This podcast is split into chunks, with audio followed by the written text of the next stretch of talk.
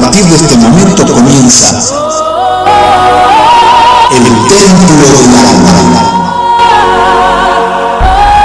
Un tiempo de reflexión acerca de acontecimientos deportivos vinculando áreas como la psicología, la sana nutrición, la kinesiología y el entrenamiento saludable. Un grupo de destacados profesionales nos ayudarán a incursionar en las áreas más recónditas de nuestro cuerpo en movimiento.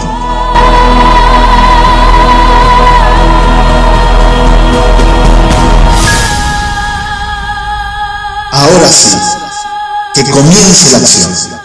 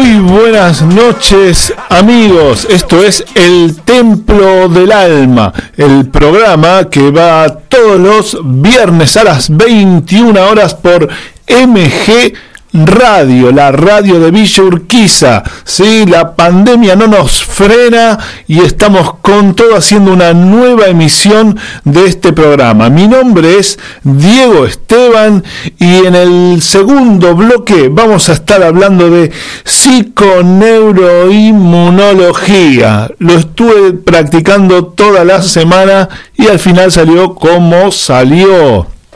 Así que bueno, eh, con un especialista en el tema, por supuesto, así que los, los invito a que se vayan enganchando con MG Radio y que nos acompañen para hablar de, lo repito, psiconeuroinmunología y eh, saber principalmente de qué se trata. Y luego comenzar a sacarnos todas las dudas que tenemos con este tema. Más o menos el nombre te, lo, te va diciendo por dónde pasa la especialidad, así que seguramente va a ser muy interesante escucharlo a nuestro licenciado invitado especial de esta noche. Eh, tenemos vías de comunicación en MG radio y en el templo del alma. Empezamos por la página de la radio que es mgradio.com.ar. Ahí te podés conectar y escuchar la emisión. También podés tocar ahí el botoncito donde dice mira la radio y entonces me ven por la camarita de la radio, ¿sí? una camarita de última tecnología, eh, donde además de vernos, también nos podés escuchar, o sea, no podés zafar de nada. Eh, también podés bajarte la aplicación por el Play Store, por el Apple Store. Podés ir a buscar la aplicación de MG Radio, que es la radiecita marroncita, igual a esta que tengo acá arriba de mi cabeza. Le digo a la gente que está por el Instagram. También pueden bajar la, aplicación y en la aplicación tienen un sobrecito, ahí apretás y entonces también pueden mandar mensajes que llegan directamente al estudio mayor de Villa Urquiza. Eh, también puedes comunicarte a través de las redes del Templo del Alma, ¿sí? tenemos Instagram, tenemos Facebook, el Templo del Alma está por todos lados y también a través de las redes de MG Radio, tanto Instagram como Facebook como Twitter. Si no te alcanza con esto, bueno, toma nota, a ver el WhatsApp 11 70 05 2196. 1170 05 2196 es el WhatsApp de MG Radio. Eh, arrancamos ya con el templo del alma. Vamos a estar hablando de psiconeuroinmunología a partir del segundo bloque. Ya estamos con todas las comunicaciones establecidas para tener un programa muy interesante.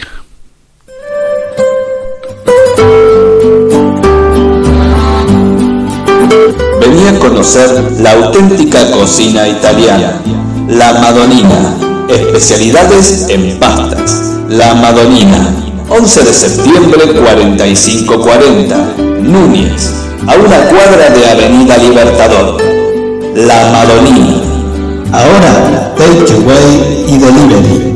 Mandamos un WhatsApp al 15 39 53 33 54.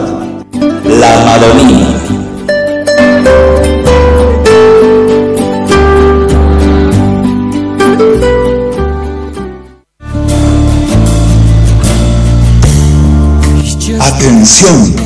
La licenciada Sofía Geijo te ayuda a mejorar tu realidad. Vuelve a disfrutar de tu cuerpo. Osteopatía, drenaje linfático manual, yoga y stretching terapéutico. Búscala en Instagram. Licenciada Sofía Geijo, fisioterapeuta.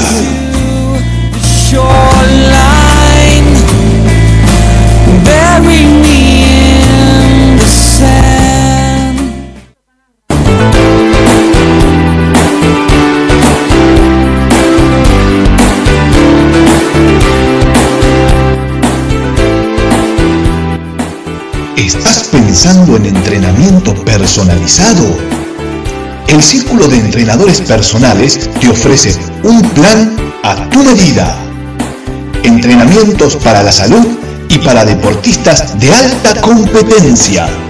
Contactanos a través de nuestra página de Facebook, Círculo de Entrenadores arroba Professional Trainer. Círculo de Entrenadores Personales.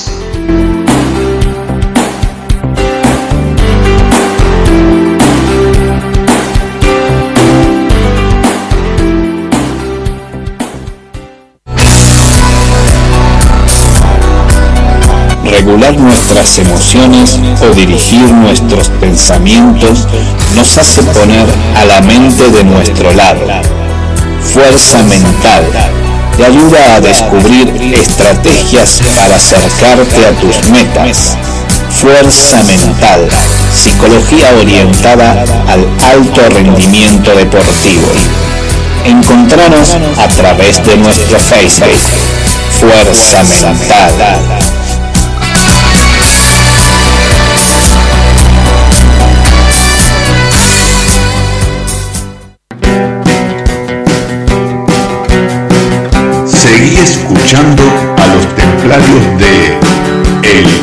Templo del Alma.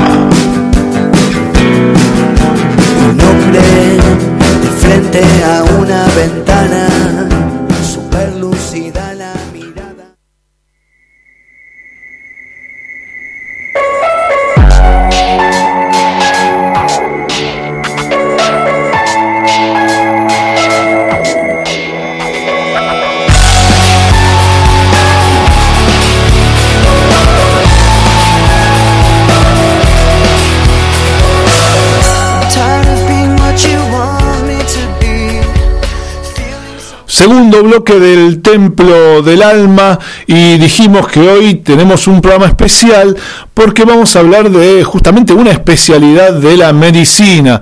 Eh, algunas especialidades van, bueno, ahora le vamos a preguntar al especialista porque aparentemente van como relacionando muchas áreas y sacando nuevas conclusiones.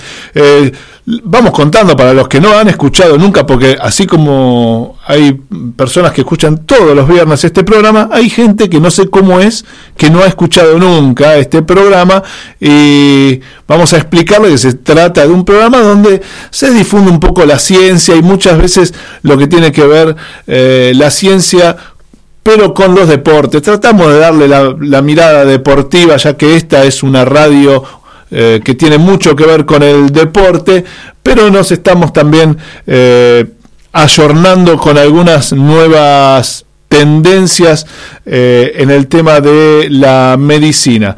Voy a saludar, voy a pasar a saludar a mis colaboradores de todas las semanas. Voy a arrancar con la dama y ella es la licenciada Sofía Geijo. ¿Cómo le va Sofía? Hola, ¿cómo están? Muy bien. Tiene una luz particular hoy usted. Es el spot, Eh, el spot de atrás, creo que es. ¿La Sí. molesta? Ah, está perfecto, está perfecto. Era para molestarte a vos un poco. Y como siempre. Exactamente. no. Pero si hablamos, si hablamos de lucidez, si hablamos de lucidez, eh, tendría que presentar al, al invitado, pero no, lo voy a presentar a Pablo Blanco. ¿Cómo le va, licenciado? Qué malo que sos. ¿Qué tal? Bu- Buenas noches, Diego. Buenas noches, Sofía. Fernando, un gusto. Un gusto conocerte. ¿Y a qué. Fernando? ¿Verdad que todavía no lo presenté? ¿Qué Fernando? Ah, es cierto, tenemos un invitado más. Bueno, tenemos un invitado especial hoy. Eh, nuestro invitado se llama Fernando Pérez, él es osteópata, kinesiólogo, deportólogo, profesor de la Escuela de Osteopatía de Madrid. No sé qué hace acá, no sé, tampoco sé si está acá. Este, ahora le vamos a pasar a preguntar. Muy buenas noches, Fernando. ¿Qué tal? Buenas noches. Bueno, un placer compartir con ustedes. Y no, estoy acá, estoy acá en Buenos Aires. Y nada, compartiendo acá la noche linda con ustedes. Un placer. Gracias por la invitación. Eh, te agradezco mucho el, el hecho de que, que estés con nosotros esta noche. Te pido por favor que te acerques al micrófono porque de repente te alejabas y, y se escuchaba un poco menos. Eh, hay que hay que bancársela un poquito la, cámara muy de frente. Porque yo le comento a la gente que estamos todos reunidos en un estudio virtual. El tema de la pandemia hace que no nos podamos eh, meter todos adentro del estudio, pese a que es muy cómodo y tiene mucho espacio. Tratamos de seguir manteniendo un poco las distancias para que eh, por lo menos si nos contagiamos, que no sea MG Radio el foco del contagio. Gracias, Fernando, por estar y vos te especializás en una, justamente en una especialidad media extraña, la psiconeuroinmunología, ¿es así? Es así, es correcto. Bueno, es una especialidad que mm, la verdad que acá en Latinoamérica se está conociendo en los últimos 3, 4 años. Eh, salió la primera generación de psiconeuroinmunólogos formados acá en Latinoamérica. La verdad que es una carrera que se viene dando en Europa hace 15, 20 años y que explotó en los años 50 en, los, en Estados Unidos y que quizás en los últimos 20 años ha resurgido muchísimo eh, en el mundo, tanto como hablabas vos antes, en el mundo del deporte, en el mundo de, mm, de todo lo que son los campos médicos, la psiconeuroinmunología, puede ser un médico que puede ser psiconeuroinmunólogo, un osteópata que puede ser una visión psiconeuroinmunólogo, un odontólogo que puede ser psiconeuroinmunólogo, un psiquiatra que puede ser psiconeuroinmunólogo. Es una rama que abarca a todas las ramas de la medicina con una visión quizás un poquito diferente porque nos enfocamos directamente en un aspecto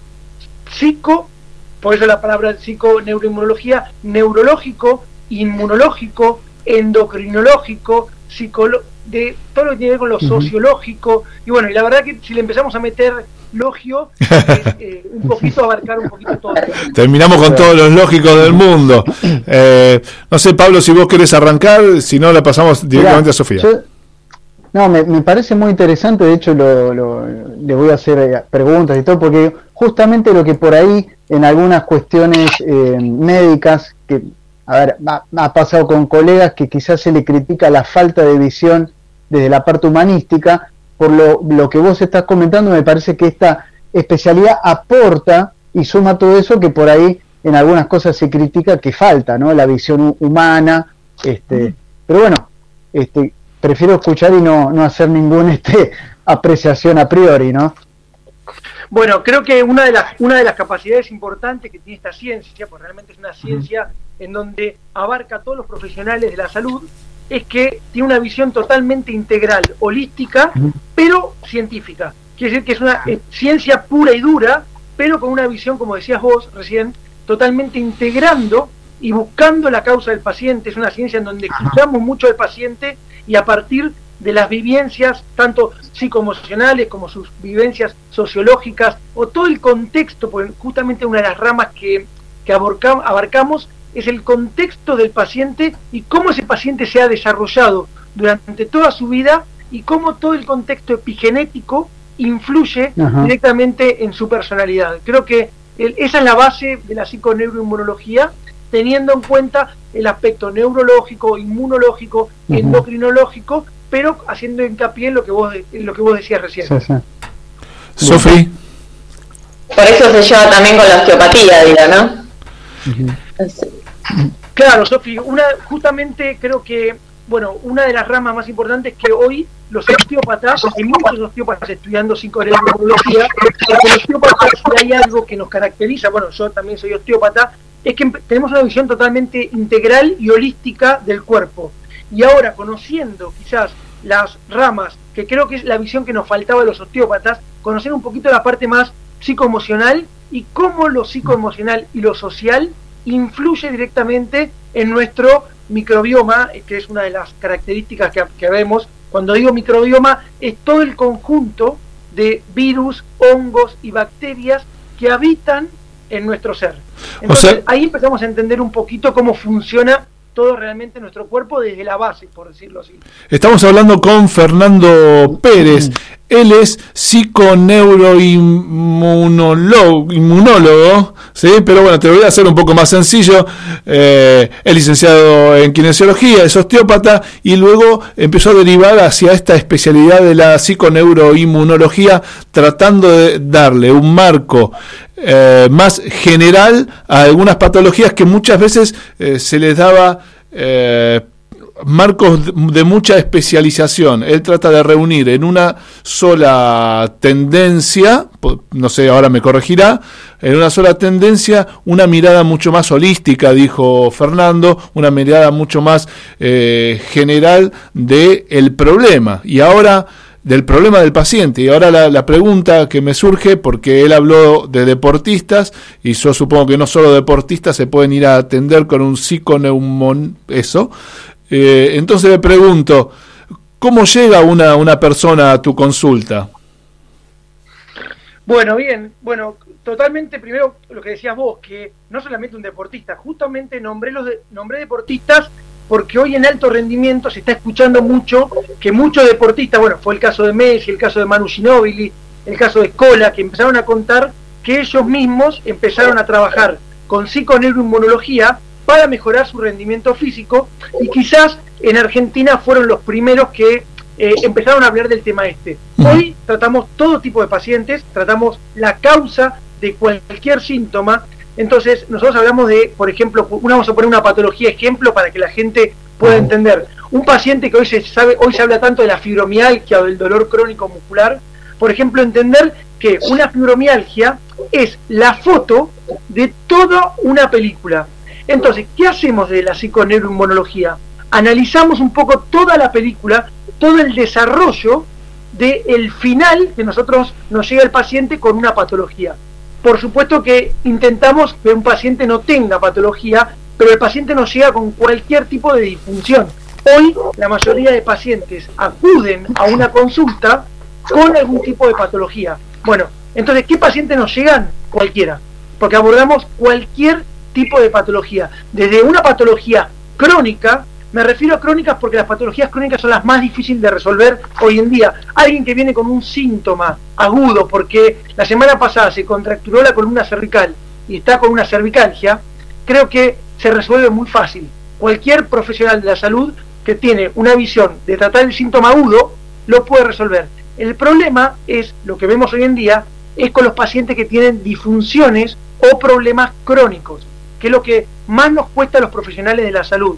Bueno, y el la patología crónica es una patología que tiene todo un desarrollo que se va formando desde que nacemos hasta que se desarrolla el síntoma. A ver, a ver, déjame, a ver si voy entendiendo para no dejar colgado a nadie, porque quizás lo que me pasa a mí les puede estar eh, eh, pasando a otras personas.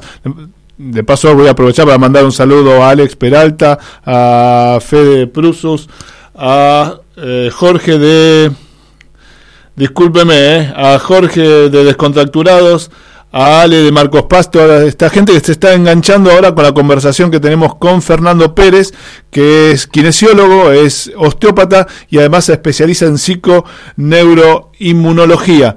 Y nos estaba diciendo que un paciente eh, viene eh, a su consulta, eh, pacientes de cualquier rama, y el trabajo de la especialidad de él sería reconocer el origen del problema, a ver si, si voy bien orientado, reconocer el origen del problema, que puede ser en este caso un problema muscular, un problema óseo, un problema articular, pero eh, no, compro- no cuando el problema es más eh, agudo, sino cuando la tendencia es a ser un problema crónico, es algo que viene arrastrando a la, la persona, ¿es así?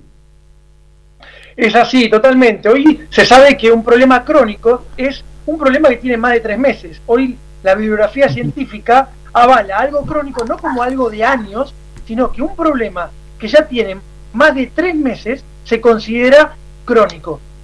Y entonces, sí, totalmente, es en- empezar a entender un poquito el origen o la causa de la, del problema de la patología o de la disfunción. Y ahora con, justo nombraste la fibromialgia, ¿no? Que es tan común. Eh, el tema, yo peleo entre comillas mucho con mis pacientes con la etiqueta, con el nombre propio de las patologías, ¿no? Por esto que decís vos de la historia, porque tengo un caso en particular que, que no lo voy a mencionar, pero bueno, encima es amiga, así que la, la peleo más directa. Y le digo, sacale porque ella busca la hernia, busca la enterolistesis, busca los títulos que le fueron tirando por separado y siempre quiere ese título, ¿no? Como que si vos le decís, no, pero fíjate, viene de acá, viene de allá, no, pero tengo esto, tengo aquello, y se, se fijan en el título. ¿Qué hacen ustedes con eso? Bueno, muy buena pregunta, Sofi, lo que dijiste, porque creo que la base de uno de los tratamientos de la PNI es específicamente desestructurar al paciente con el nombre de una patología. ¿Qué significa esto? Nuestros pacientes, por lo general, hacen consultas por la, el- por la rama médica que sea y vienen con un título, por ejemplo, de una fibromialgia, por ejemplo, de una hernia de disco, o por ejemplo, de una patología X. Entonces, como el paciente viene con el título de que tiene una patología, como tiene una patología en su cerebro, tiene que tener síntomas. Entonces, el primer proceso que hacemos desde la PNI es desestructurar al paciente y sacarlo del contexto de que como tiene una patología tiene que tener síntomas. Entonces, una de las propiedades o una de las características más importantes que desarrollamos como terapeutas desde la PNI es empezar a hacer un entrenamiento, un- una educación al paciente desde la palabra, desde el paciente lo primero que tiene que hacer es entender qué es lo que le está pasando. Todos nuestros pacientes llegan a la consulta pensando que como tienen un síntoma, tienen que tener problemas, pero nadie les explica qué es lo que tienen literalmente. Cuando el paciente empieza a entender lo que tiene, porque eso es una de las terapias que hacemos, es hacer un aprendizaje profundo de lo que le está pasando al paciente, cuando el paciente en su cerebro interpreta qué es lo que tiene, es el primer momento donde empieza el proceso de curación, el proceso de reprogramación. Entonces ahí es donde empezamos a trabajar. Se podría decir entonces que eh, tu especialidad, la psiconeuroinmunología, trabaja mucho más con lo psicológico que con lo, con lo corporal, que con el cuerpo. Bueno, a ver, llamémoslo desde que trabajamos con todo el- el espectro, desde la parte psicoemocional, por supuesto. Siempre que un paciente tiene una patología, hay una alteración psicoemocional, porque el paciente que tiene o tiene dolor o tiene algún tipo de síntoma que le afecta desde el punto de vista psicoemocional todas las funciones que nuestro cuerpo puede generar, desde las funciones endocrinas, las funciones metabólicas, las funciones neurológicas. Entonces, cualquier paciente que tiene un título de que tiene una patología, tiene una alteración en el sistema psicoemocional, principalmente en el sistema emocional. Porque no creo que nadie que tenga una patología esté feliz o esté contento. Hoy, hoy, qué contento que estoy que tengo una enfermedad. No. Entonces, el primer proceso que hacemos es hacer entender al paciente, y eso es función nuestra de la PNI, que el problema que tiene tiene todo un origen y que lo que nosotros tenemos que tratar es toda esa película, cómo se fue formando y dando el síntoma que hoy el paciente nos viene a nuestra consulta. Cuando el paciente empieza a entender lo que tiene, empieza ahí el proceso de curación. A ver, yo, eh, me imagino una lesión común. Estoy jugando a la pelota, le pegué a... Intenté pegarle a la pelota, le pegué a, a la canilla de alguno y me rompí el tobillo. Ahí no sería un trabajo para el psiconeumo eso, sino que eh, vos buscarías ese tipo de problemas donde el origen está como difuso. Totalmente, total, el ejemplo que acabas de dar es espectacular. Por ejemplo, tuviste eso es una lesión totalmente traumática, no hay que explicar mucho, fue una mala suerte, fue un golpe, un trauma, y ese trauma generó un problema, un esguince, una fractura, etcétera. Entonces, creo que cualquier profesional de la rehabilitación puede solventar ese problema porque ya sabemos la base. Ahora, cuando nos viene, es un, un trauma totalmente agudo. Me duele, doctor, me duele acá. ¿Y porque Y yo qué sé, no sé, pero me duele. Bueno, entonces ahí ya empieza otro problema, porque hay que ver el dolor, qué tipo de dolor es. Ahí empezamos a investigar, porque nosotros sabemos que hay diferentes tipos de dolores. Hay dolores que pueden ser proyectados, dolores irradiados, dolores referidos. Entonces, empezar a conocer primero las vías del dolor y entender que el dolor no es la misma vía que una patología. ¿Qué significa esto? Que un paciente que tiene una hernia de disco, por ejemplo, ¿Puede tener dolor? Sí, pero hay un montón de pacientes que tienen hernia de disco y no tienen dolor. Claro. Entonces, no se correlaciona el dolor con un problema anatómico. Ajá. Entonces, ahí empezamos a entender un poquito a nuestros pacientes. Y este es el, el objetivo quizás de la PNI, es empezar a interpretar el síntoma del paciente todo un proceso que se va dando en la cronicidad, que pueden ser tres meses de disfunción, y entender por qué nuestro paciente no mejora. Estamos hablando con Fernando Pérez, él es kinesiólogo y osteópata y se ha dedicado a una nueva tendencia en la medicina que es la psiconeuroinmunología, que busca el origen de los problemas para darle una mirada, dice él, más holística, ¿sí? buscarle eh, el, ir a la médula del problema y no a la corteza del mismo. Hacemos una pequeña pausa. Le voy a dejar una pregunta a, Fernando, a ver si los pacientes que, que, que atiende Fernando o que atiende esta rama eh, tienen más problemas con, un- con una cuestión en particular o con un estilo de vida por lo que él me está contando. Lo dejo en el aire y ahora cuando volvemos Fernando nos lo contesta.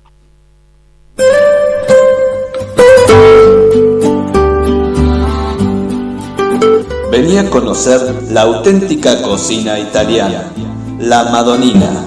Especialidades en pastas. La Madonina. 11 de septiembre 4540. Núñez. A una cuadra de Avenida Libertador. La Madonina.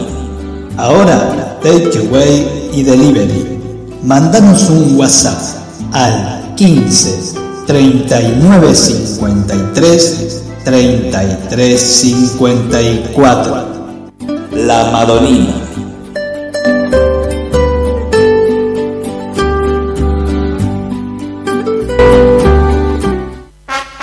El Círculo de Entrenadores Personales te ofrece un plan a tu medida. Entrenamiento para la salud y para deportistas de alta competencia. Comunicate en nuestra página en Facebook, Círculo de Entrenadores, arroba Professional Trainer, Círculo de Entrenadores Personales y viví mejor.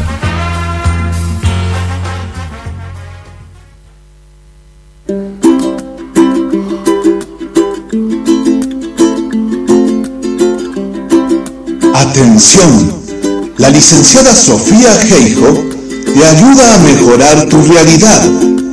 Vuelve a disfrutar de tu cuerpo. Osteopatía, drenaje linfático manual, yoga y stretching terapéutico. Búscala en Instagram. Licenciada Sofía Geijo, fisioterapeuta.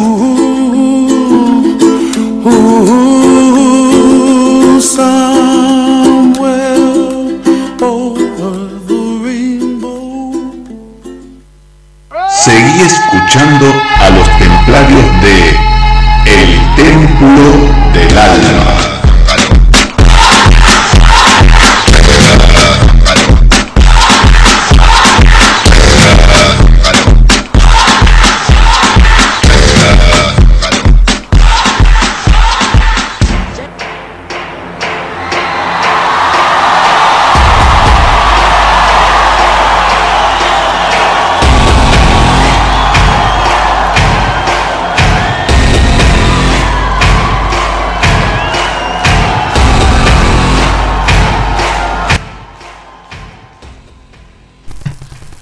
Estamos en el templo del alma. Y a ver, para que bajo esto porque es demasiado.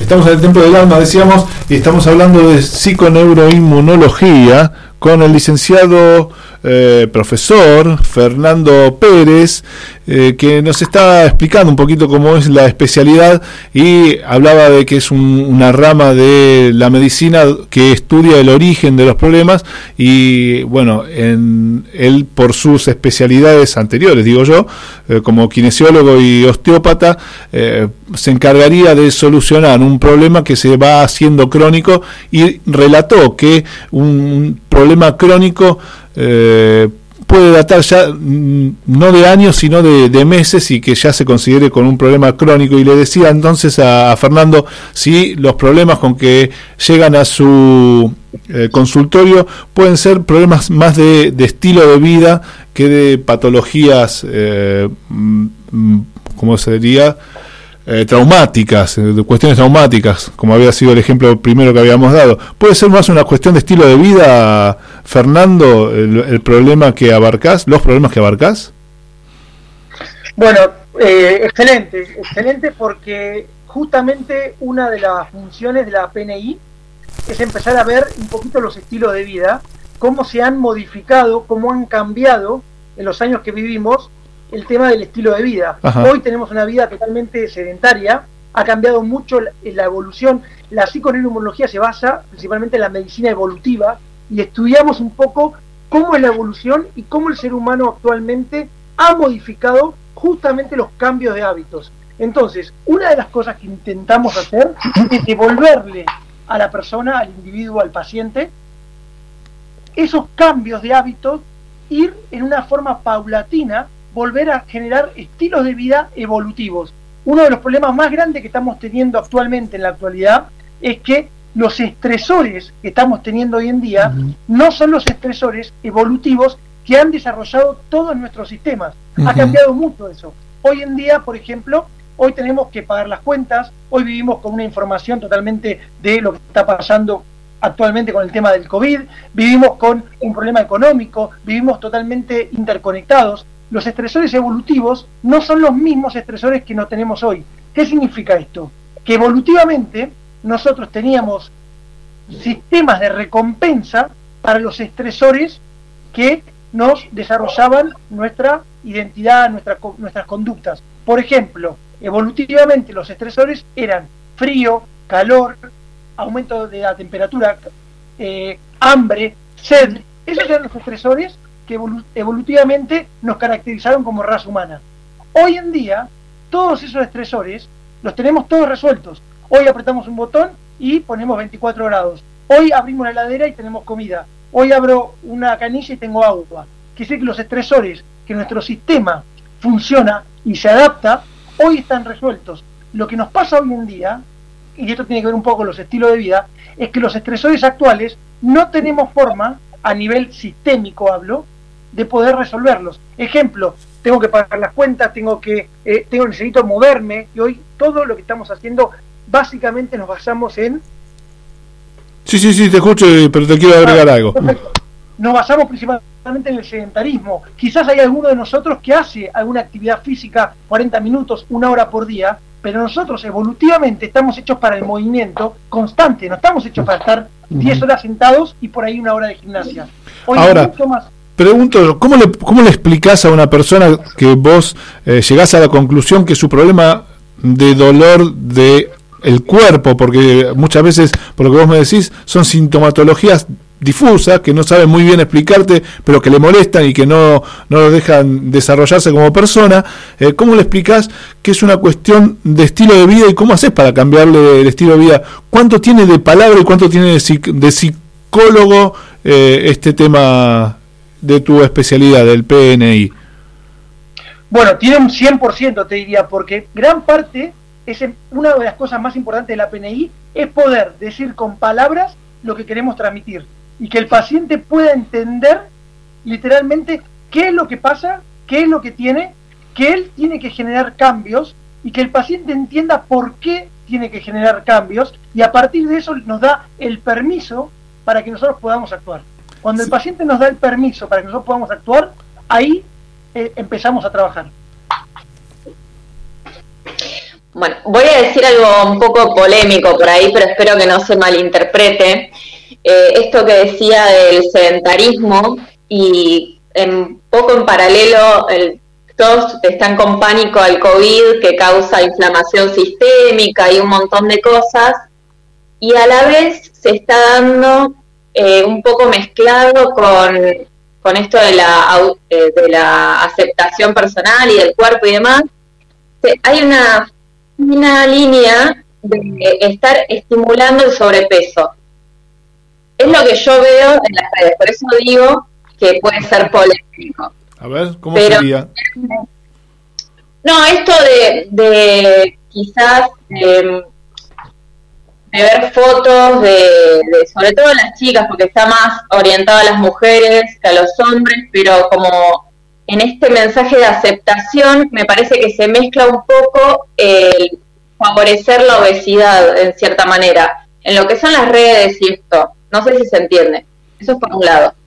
Y por el otro, quiero que Fer explique la implicancia y la inflamación sistémica que genera la obesidad o el sobrepeso. No confundir esto con la aceptación personal, ¿no? Que está todo bien, Ajá. pero no, no pasar la línea a estar estimulando porque sería lo mismo que fomentar la anorexia, ¿no? Fomentar, claro. fomentar la obesidad. Entonces, digo, con este doble mensaje que hay por ahí en las redes y que sobre todo los chicos están tan a mano con eso, que nos explique un poquito cómo influye el sobrepeso en la inflamación a nivel sobre todo del sistema nervioso central y demás. Bueno, eh, sí, es muy, muy interesante la pregunta. El tema de la obesidad es un tema que, eh, justamente con lo que hablábamos antes, el hecho de estar tanto tiempo en un sedentarismo global, hoy cada vez los países estamos viendo que, por lo menos nosotros acá en Latinoamérica y principalmente en Sudamérica, donde Chile, Uruguay y Argentina son los tres países con más alto índice de obesidad, y eso tiene que ver un poco con nuestras culturas, nuestra falta de movimiento, nuestra sociedad. Hay un montón de factores que se van desarrollando para que haya un proceso de obesidad. Es verdad que la obesidad, eh, uno no es obeso porque quiere, sino que es obeso porque nuestro sistema no puede eh, adaptarse quizás a la demanda que sea, desde el punto de vista metabólico, desde el punto de vista endocrinólogo, endocrinológico, desde el punto de vista psicoemocional. Hay un montón de afectaciones que llevan a que nosotros tengamos como patología la obesidad. Entonces, la obesidad, uno no es obeso, eh, a ver, porque, como, como, para que se entienda en, en líneas globales, la obesidad es, el, es la foto de todo un proceso evolutivo en el paciente que se va desarrollando. Quiere decir que para que alguien se tenga una obesidad, tiene que haber un montón de condiciones que se tienen que ir dando, desde la nutrición, desde la falta de movimiento, desde problemas psicoemocionales. Bueno, hay un conjunto de cosas que pueden determinar la obesidad. La obesidad hoy se sabe que tiene que ver mucho con una resistencia a la insulina, tiene que ver con una resistencia al cortisol, con una resistencia a la leptina, bueno, a diferentes tipos de hormonas, y todas esas resistencias tienen todo un, un, un proceso que se va dando en nuestro paciente, que bueno, lo primero que hay que hacer es interpretar un poquito todo eso y empezar a entender que el paciente obeso tiene que tener una forma de abordaje totalmente integral, totalmente de a poco y que todo se puede. Lo primero que tenemos que empezar a entender es, es que el paciente pueda entender por qué ha desarrollado ese mecanismo de defensa, ya que la obesidad es un mecanismo de defensa que tiene nuestro cuerpo para seguir subsistiendo. Ahí Pablo que quería preguntar algo, no sé si... Eh, me había quedado Sí. un poco atrás con el tema de...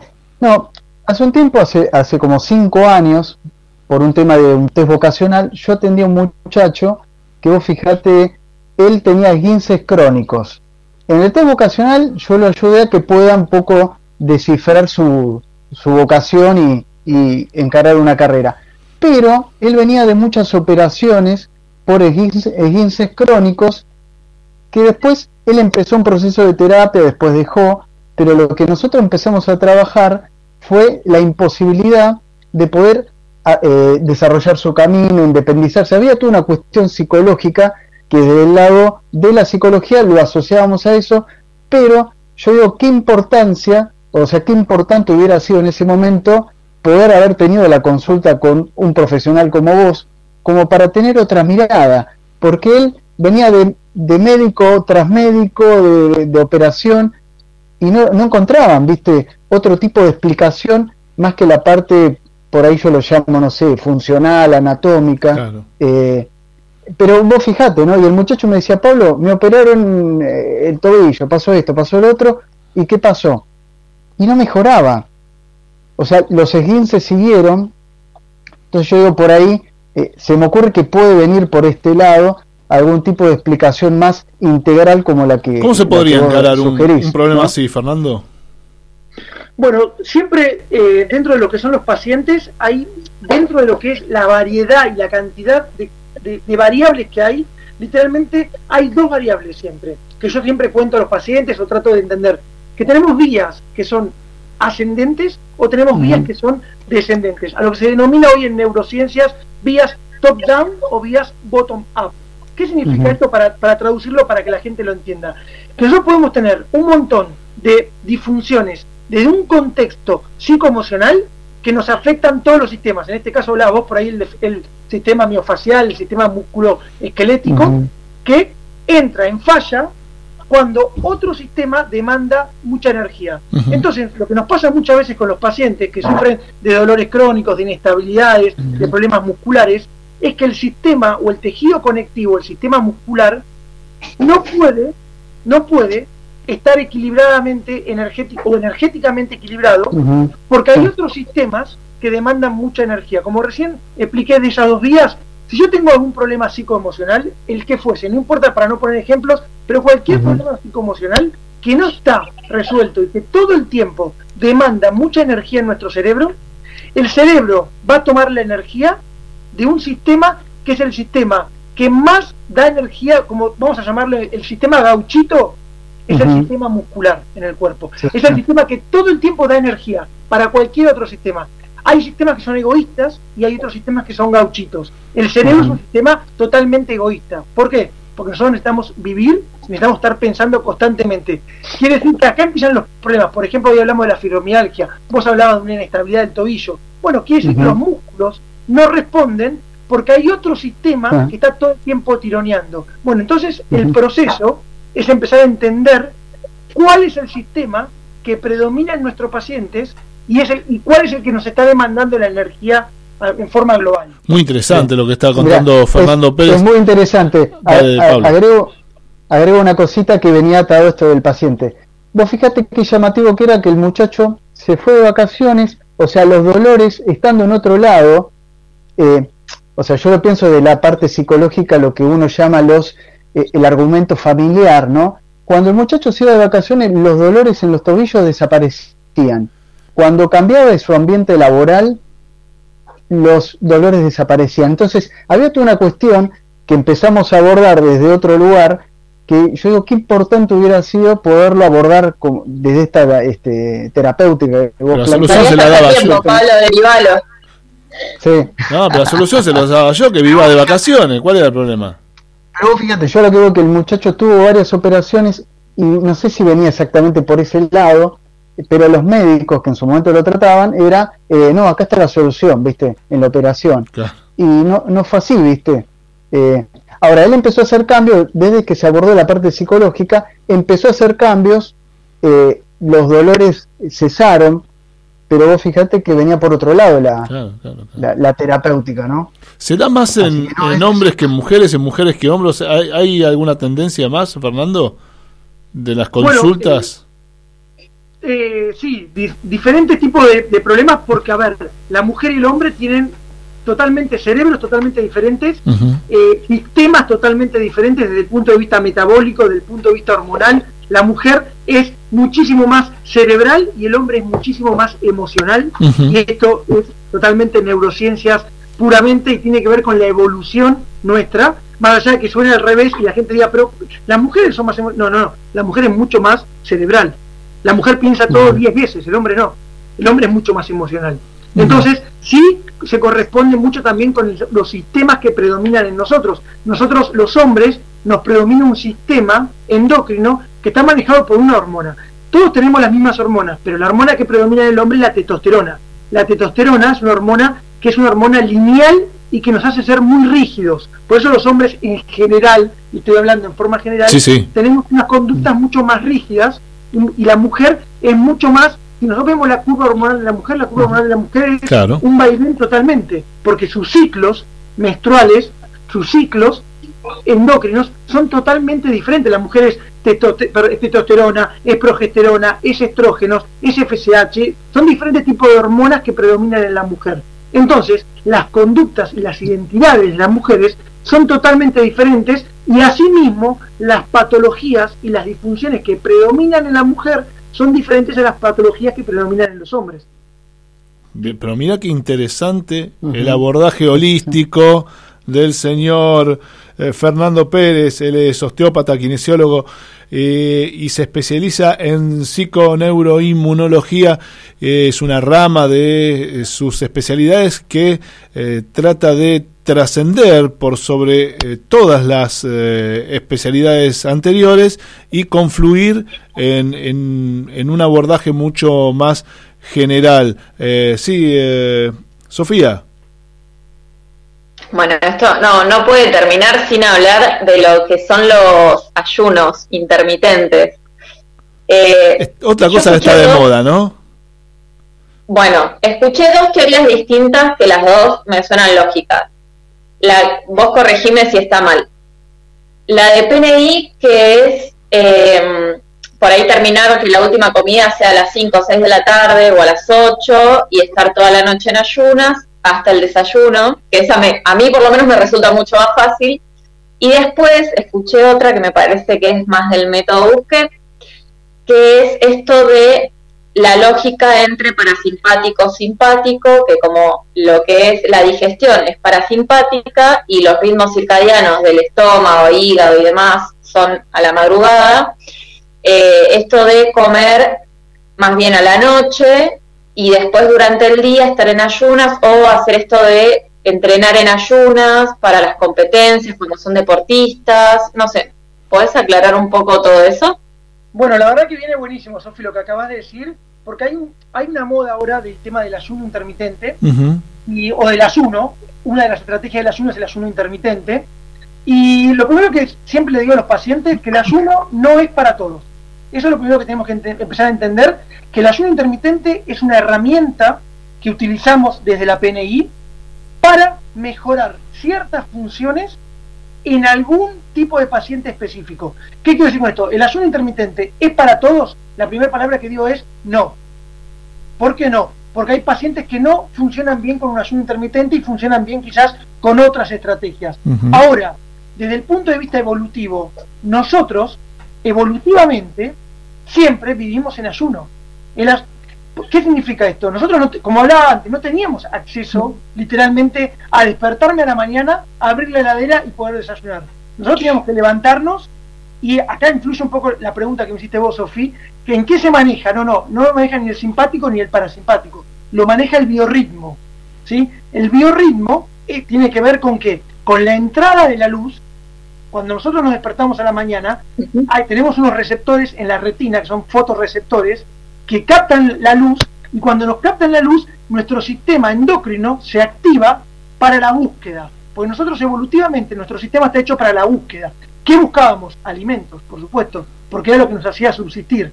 Quiere decir que la búsqueda a la mañana, a la entrada de la luz, y dependiendo del biorritmo, porque no es lo mismo el biorritmo que yo tengo en Argentina, el biorritmo que tiene un amigo en España, porque No, cambia claro. totalmente por los horarios, ¿no? Claro. Entonces, A la mañana, cuando nosotros nos levantamos, en donde entra esa entrada de la luz a través de la retina, que nos activa a través de ciertas funciones que cumple el hipotálamo y el, la hipófisis, activa nuestro reloj biológico, Sí. nos activa para la búsqueda.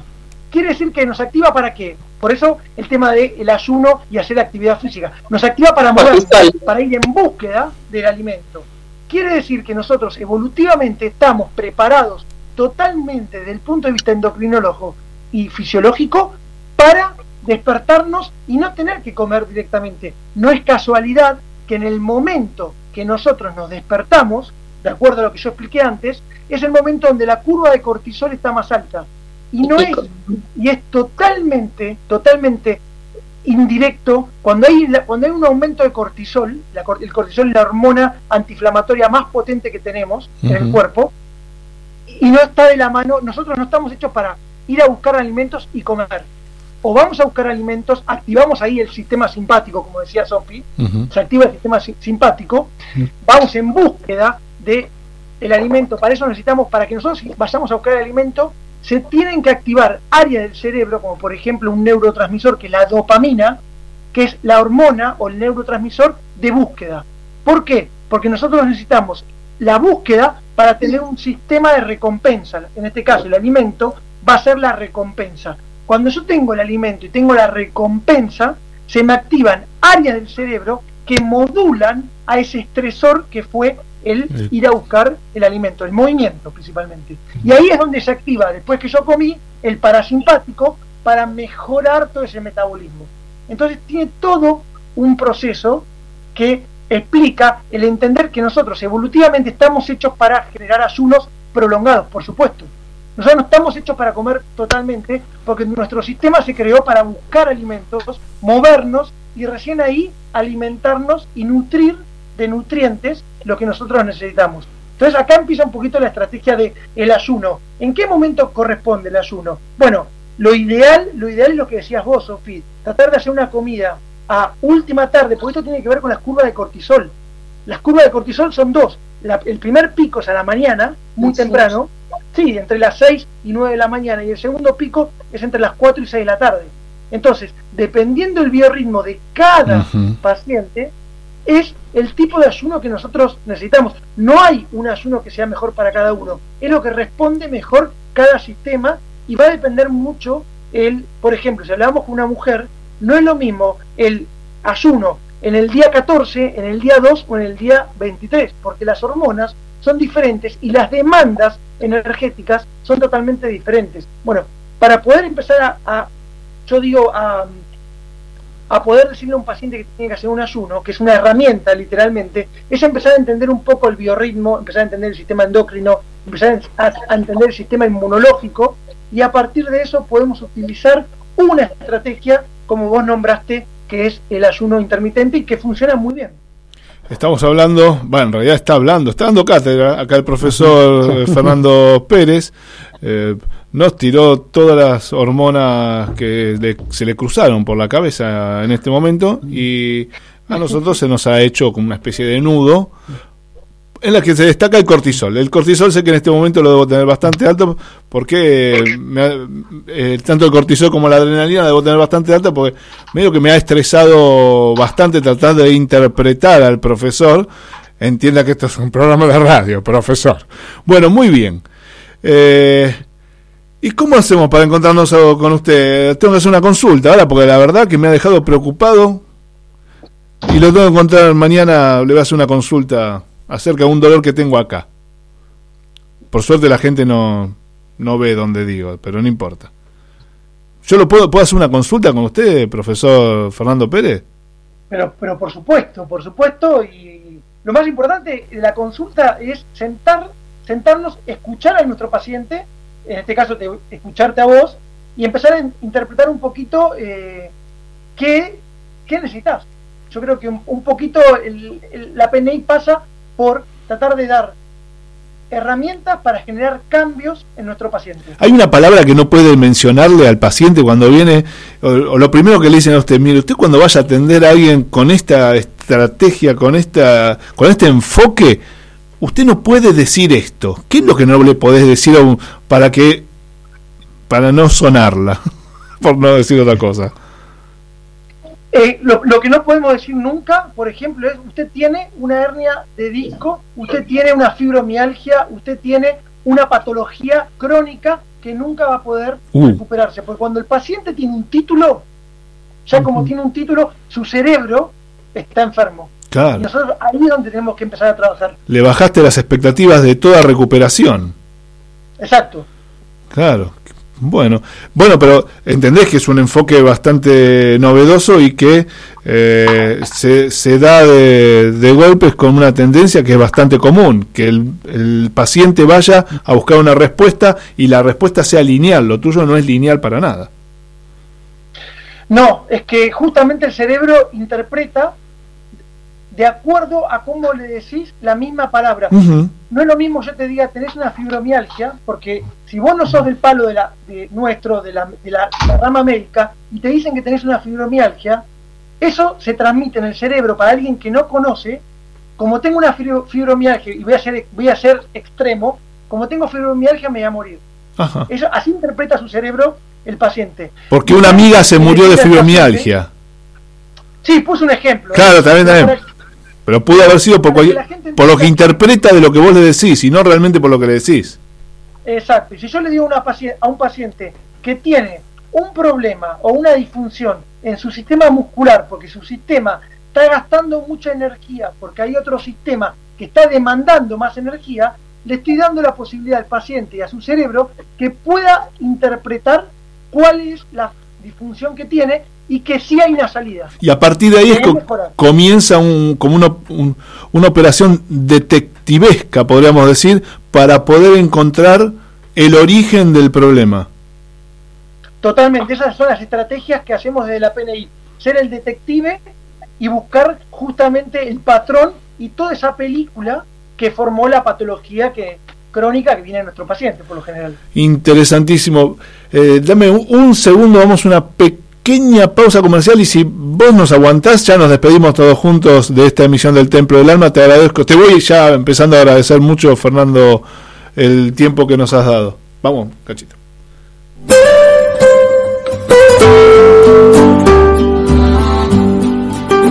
Vení a conocer la auténtica cocina italiana, la Madonina, especialidades en pastas. La Madonina, 11 de septiembre 4540, Núñez, a una cuadra de Avenida Libertador. La Madonina. Ahora, takeaway y delivery. Mandanos un WhatsApp al 15 39 53 33 54. La Madonina.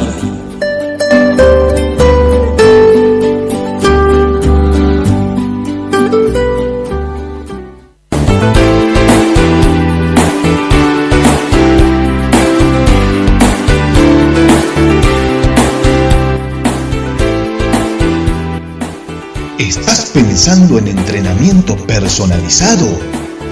El Círculo de Entrenadores Personales te ofrece un plan a tu medida. Entrenamientos para la salud y para deportistas de alta competencia. Contactanos a través de nuestra página de Facebook, Círculo de Entrenadores arroba Professional Trainer. Círculo de Entrenadores Personales.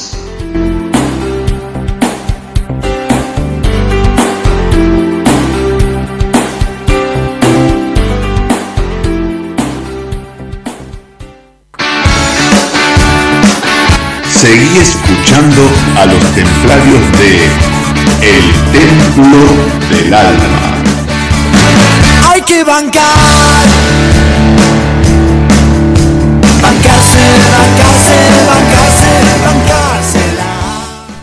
Bien, seguimos en el Templo del Alma, estamos cerrando el programa que hoy, un programa muy especial con el licenciado Fernando Pérez que nos, estuvo hablando de psiconeuroinmunología y nos estuvo realmente sacudiendo para un lado y para el otro, nos ha mantenido con todas nuestras neuronas encendidas eh, para poder eh, entender justamente de qué se trata esta rama, esta especialidad eh, que tiene mucho que ver con lo novedoso y de la forma que se le está dando un nuevo enfoque a todo lo que tiene que ver con sintomatologías, sobre todo crónicas. Eh, Fernando Pérez, ¿alguna conclusión, algo que no te hayamos preguntado, no te hayamos, no te hayamos podido este, preguntar y que vos digas, no, pará, faltó este concepto que creo que es importantísimo? Eh, no, creo que creo que estuvo, estuvo bastante completo en líneas generales y lo más importante entender que cualquier paciente se puede tratar, eso es lo más lo más importante. Muy bien, muy bien. Eh, Sofi, no sé si vos querías agregar algo desde tu mirada. No, agregar, no, agregar no, eh, sí remarcar que ya lo dijo Fer varias veces, pero esto de sacar, empezar a sacar la etiqueta a los pacientes. Muy bien, sí, muy interesante, muy interesante porque es verdad que esa mirada de etiquetar al paciente, y no solo al paciente, no, no solo en la rama de la medicina, sino en la rama social también es bastante problemático para la cabeza de las personas, y, y, y Sofi también hablaba un poquito de esto hoy cuando daba algunos ejemplos con el tema de la obesidad. Pablito, Sí. Pablo. A, a mí me, me quedé con varias preguntas, quizá para podemos hacerla en otro momento. Sí. Me pareció muy importante de, de no rotular y de que te permite, la PNI te permite hacer, me parece, ¿no? un diagnóstico más abarcativo de lo que por ahí te limita alguna otra ciencia. Eso es lo que a mí me, me gustó. Eh, y también la posibilidad de trabajar en equipo, porque por ahí uno de la psicología aborda ciertos temas y te encuentras con algunas ciencias que son muy estructuradas o que no son permeables al trabajo en equipo. La PNL, eh, la PNI, como vos lo, lo mencionás, integra todo y me parece que es una buena oportunidad de trabajar en conjunto, ¿no? Nos está mandando saludos Cecilia Maida y Alejandra, eh, la licenciada Cecilia Maida y Alejandra también, ambas licenciadas, colegas suyas, psicólogos, eh, que están atentas a esta emisión del Templo del Alma.